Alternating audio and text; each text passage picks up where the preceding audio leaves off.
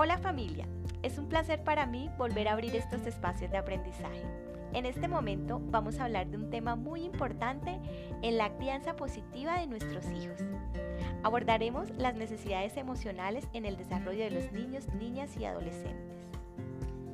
Es importante recordar que nuestros hijos poco a poco van construyendo sus recursos emocionales. Por ejemplo, la visión que tienen acerca de sí mismo y de los demás. Esto les ayuda a fortalecer su autoestima y las relaciones con el otro. Como padres siempre queremos darles lo mejor, que se sientan amados y protegidos.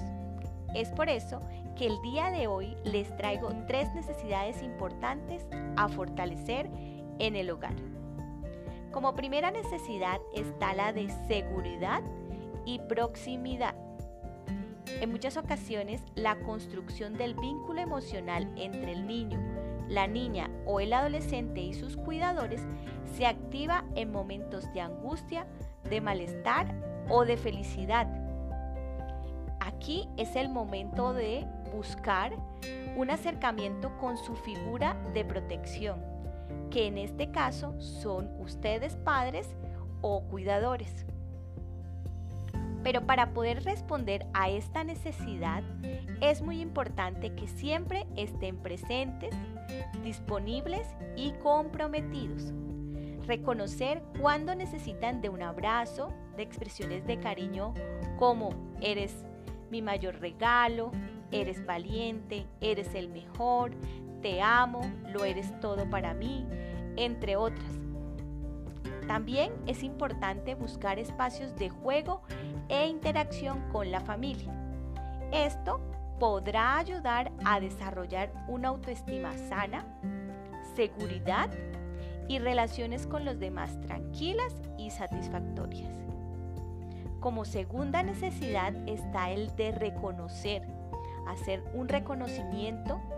En este proceso se describe cómo es él o ella las habilidades, las potencialidades, las alegrías y las expresiones positivas de triunfo que ves en ellos.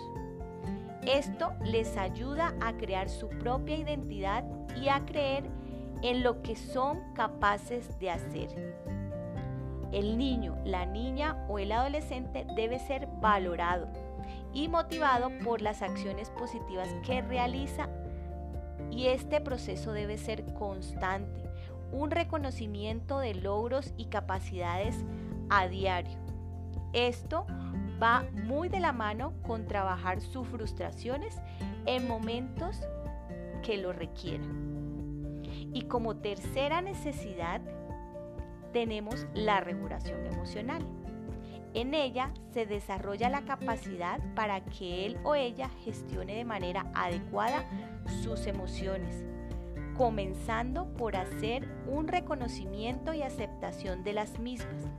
Recuerden, si guardamos o ayudamos a reprimir una emoción en nuestros hijos, no permitimos que ellos logren un proceso de aceptación y de autorregulación. La construcción de estas habilidades emocionales va a depender de la propia capacidad de los padres o cuidadores para la gestión de sus propias emociones. Recuerden que somos el ejemplo en todo para ellos. Espero que esta información les sea útil para una crianza sana y segura. Quien les habla, Nuris Álvarez, psicóloga. Nos vemos en una próxima oportunidad.